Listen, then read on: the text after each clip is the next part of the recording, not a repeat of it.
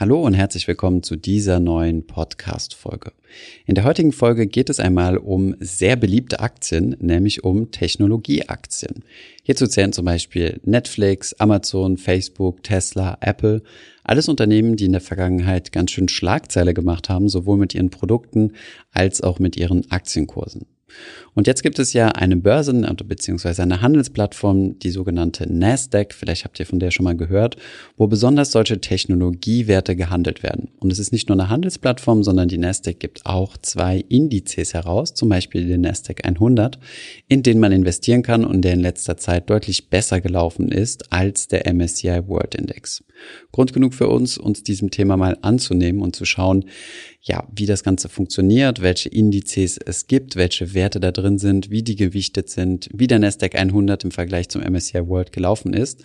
Und last but not least natürlich auch, ob es sich lohnt, in den Nasdaq zu investieren, was ja gerade in jüngster Vergangenheit sehr viele ja, ambitionierte Tech-Investoren gemacht haben. Viel Spaß bei dieser Podcast-Folge.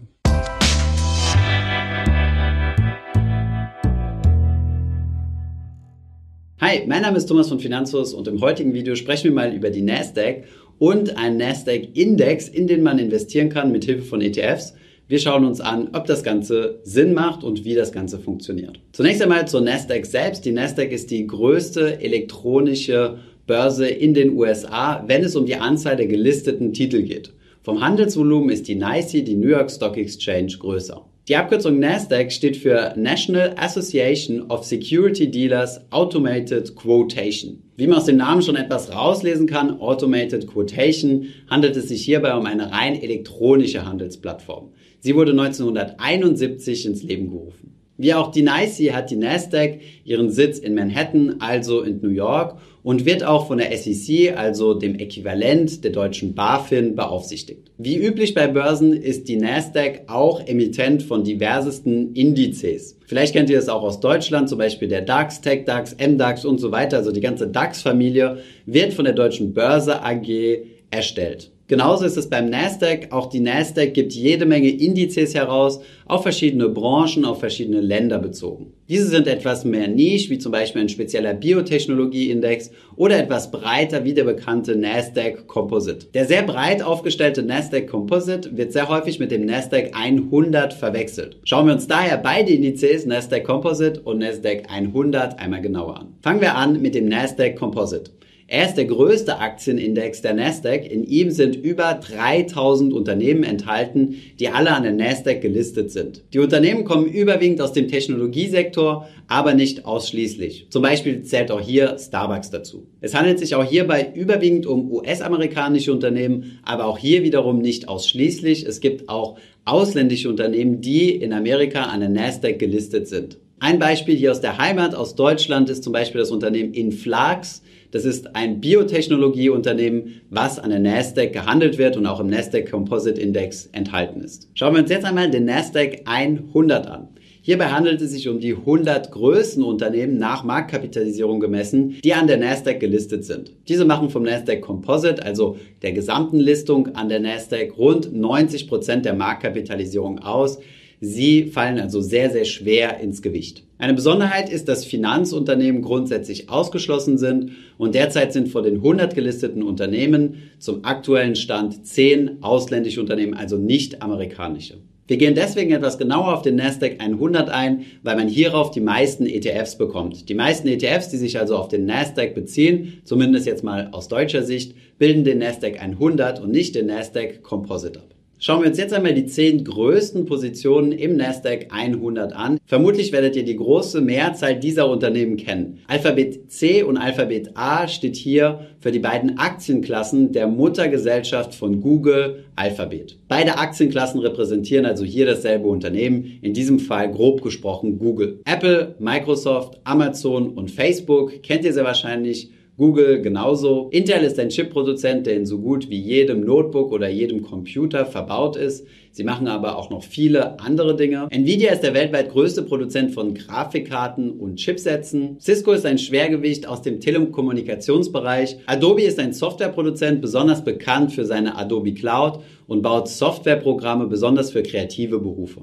Was ich besonders beeindruckend fand bei unserer Recherche, ist, dass von diesen neun Unternehmen, die hier gelistet sind, denn die beiden Alphabet-Aktienklassen gehören ja zum selben Unternehmen, dass wir mit jedem von diesen neun Unternehmen arbeiten, beziehungsweise von jedem dieser neuen Unternehmen Produkte und Services benutzen. Das unterstreicht natürlich nochmal, wie omnipräsent und wichtig diese Unternehmen für unser Leben und unsere Wirtschaft sind. Kommen wir aber jetzt mal zur alles entscheidenden Frage. Lohnt es sich in den Nasdaq 100 mit Hilfe eines ETFs zu investieren? Dazu schauen wir uns zunächst einmal die Performance an von einem weltweiten Index, in diesem Beispiel der MSCI World um einmal zu vergleichen, wie denn so die Entwicklung in den letzten fünf Jahren waren. Denn sehr häufig haben wir von euch die Argumente gehört, egal jetzt über Instagram oder als Kommentar unter YouTube, dass es doch deutlich sinnvoller wäre, in den Nasdaq zu investieren, weil dieser doch besser gelaufen ist als ein marktneutrales Portfolio, also daher neutral, weil es in viele Länder und vor allem in viele unterschiedliche Branchen investiert. Und wenn wir uns den Chart angucken, und dann ist das auch tatsächlich so, gerade in den letzten fünf Jahren ist der Nasdaq, also der Technologieindex, ein gutes Stück besser gelaufen als der MSCI World. Ist das jetzt ein Grund zu sagen, ich shifte jetzt alles um und lasse mein MSCI World fallen und gehe jetzt zu 100% auf Technologie? Die Antwort an dieser Stelle könnt ihr euch vielleicht schon vorstellen. Es handelt sich hierbei um eine reine Sektorwette.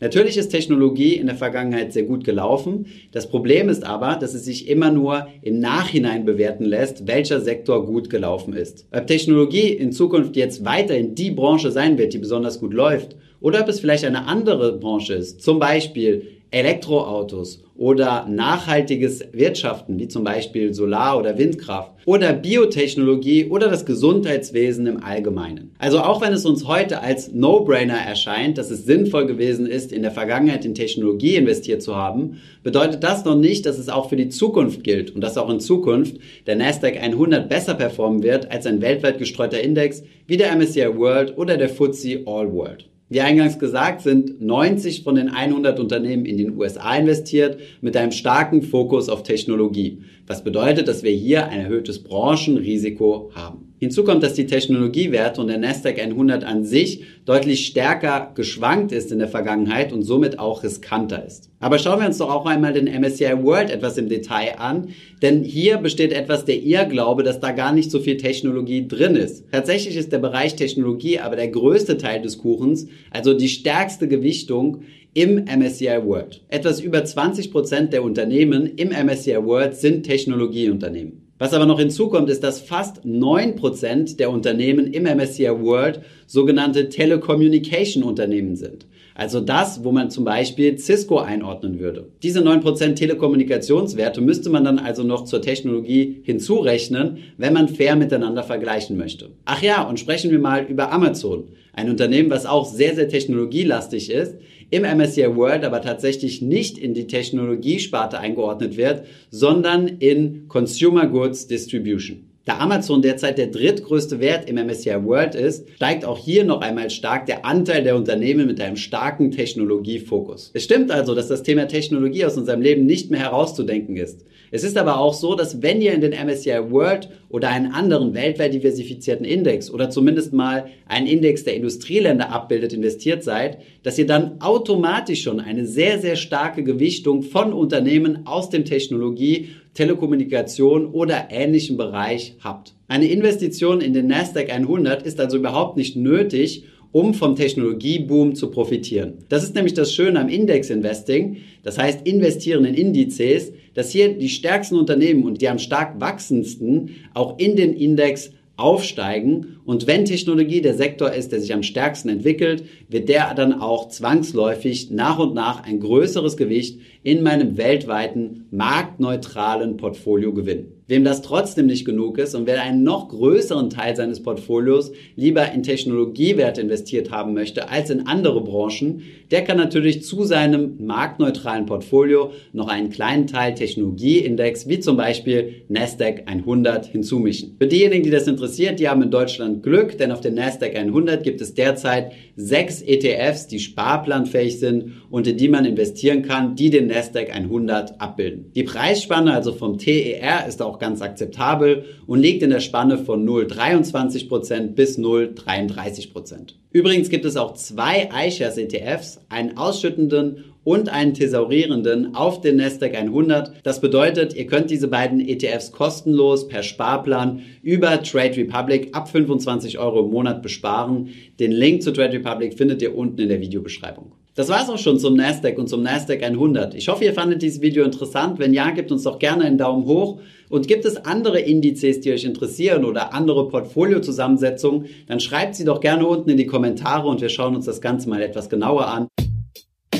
Ich hoffe, diese Podcast-Folge hat dir gefallen. Wenn ja, dann zöger doch nicht in deinem Umfeld über diesen Podcast zu sprechen, bei Freunden und Bekannten.